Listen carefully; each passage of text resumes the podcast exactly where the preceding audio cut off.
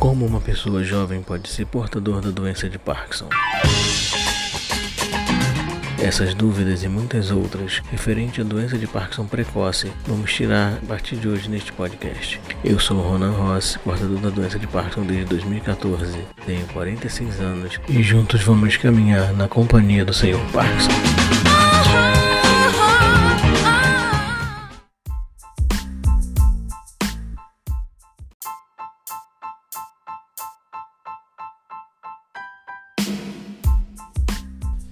Olá, meu nome é Ronan Ross, tenho 46 anos, sou portador da doença de Parkinson desde 2014 e junto com você estamos no podcast Na Companhia do Senhor Parkinson. Estamos falando de Parkinson precoce e como nós sabemos, a doença de Parkinson foi descrita em primeira vez em 1817 pelo médico inglês James Parkinson. Causa degeneração progressiva diária do sistema nervoso ela causa a morte de células nervosas que produzem dopamina, um neurotransmissor importante para a coordenação motora que fica prejudicada com a perda desses neurotransmissores. Estima-se que teoricamente pessoas acima de 65 anos são as mais afetadas. Sabemos, no entanto, que no Brasil e no mundo existe uma vasta quantidade de pessoas a partir dos 40 anos que são portadores de Parkinson precoce. Por muito tempo, a doença de Parkinson foi considerada uma doença de terceira idade que atinge apenas idosos.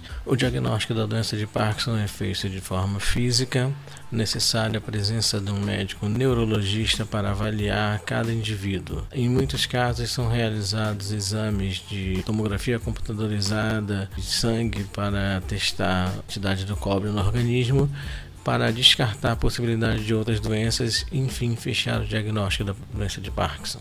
Eu fui diagnosticado em 2015 e desde já comecei meu tratamento medicamentoso com Prolopa BD e Prolopa dispersível, além de outras medicações que foram com o tempo retiradas por médico que atualmente cuida de mim. Independentemente da idade em que surgem, os sintomas são bem semelhantes, mas alguns estudos mostram que em pacientes jovens a doença pode evoluir mais lentamente, porém pode provocar mais movimentos musculares involuntários e doloridos. Por outro lado, jovens com Parkinson tendem a ter menos desequilíbrio e instabilidade. A forma como os jovens lidam com a doença também costuma ser diferente tanto na família quanto no trabalho. Ser afetado por uma doença progressiva tão cedo na vida é um enorme desafio que não só fisicamente, mas profissional e socialmente também. Muitos pacientes escondem a doença dos amigos e colegas de trabalho por vergonha e medo de encarar um estigma. Os sinais da doença são os mesmos em, tanto em pessoas mais velhas quanto em mais jovens, e infelizmente não existe um exame de sangue para detectar o Parkinson. Porém, como a doença surge tipicamente em pessoas mais velhas, muitos médicos consideram outras doenças para pessoas mais jovens. Como não apresentam outros problemas de saúde, normalmente pessoas mais jovens tendem a ter um progresso melhor no tratamento da doença de Parkinson. Tratamentos alternativos como fisioterapia, terapias ocupacionais, fonoaudiologias também são importantes para a recuperação progressiva dos doentes.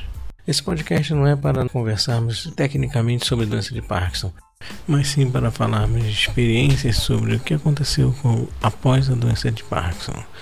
Todas as situações que ocorreram, tudo que pode ser mudado, tudo pode ser administrado mediante a doença, de forma que possamos viver de forma adequada dentro da nossa realidade de parkinsoniano. Queremos partilhar da sua experiência como parkinsoniano. Após essa breve pincelada do que é a doença de Parkinson, como ela surgiu, é importante frisar que neste momento, quando você descobre que está com a doença de Parkinson, parece que tudo acabou. Mas não. Você pode se sentir uma pessoa com dificuldades que realmente se apresentam com a doença de Parkinson, porém o um mundo novo se abre para você. Há novas possibilidades, novas formas de ver e viver a vida.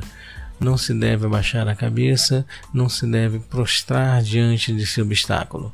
Claro, dificuldades se apresentarão, são reais e nós podemos conviver com elas de forma que podemos mostrar para as pessoas que não estamos abatidos nem prostrados diante da doença. O tratamento consiste em fisioterapia e medicamento. Exercícios físicos são fundamentais. Caminhadas em lugares planos, mantendo cuidado para evitar quedas, são importantes. O alongamento passa a ser diário necessariamente para que você possa dispor de condições físicas para fazer suas atividades diárias. Muitos estudos publicados mostram que parkinsonianos que praticam algum exercício regularmente conseguem realizar atividades normais do dia a dia por mais tempo e produzir velocidade na progressão dos sintomas, como rigidez muscular e falta de flexibilidade. Para que isso aconteça, a atividade escolhida deve atingir, deve atingir três frentes fortalecer o sistema cardiovascular e respiratório, aumentar a flexibilidade e fortalecer os músculos. A caminhada é o exercício mais indicado pelos médicos para pacientes de Parkinson. Ela pode ser feita em qualquer lugar e não demanda equipamentos ou treinos. Nadar e andar de bicicleta também são atividades recomendadas. O mais importante, e isso vale para qualquer exercício escolhido, é a regularidade. O ideal em movimentos são de 4 a 5 dias por semana durante 40 minutos. Manter-se ativo é fundamental para portadores da doença de Parkinson, então mantenha-se ativo. Se você quiser fazer seu comentário, mande um e-mail para ronan.ros.yahoo.com.br e responderei para você diante desse podcast. Nos próximos episódios trataremos de situações do dia a dia, corriqueiras, situações em que nos envolvemos como parkinsonianos e muitas vezes o que acontece conosco nas ruas, para que você possa entender que você não está sozinho nessa realidade. Meu nome é Ronan Ross, portador da doença de Parkinson desde 2014, e estou junto com você na companhia do Senhor Parkinson.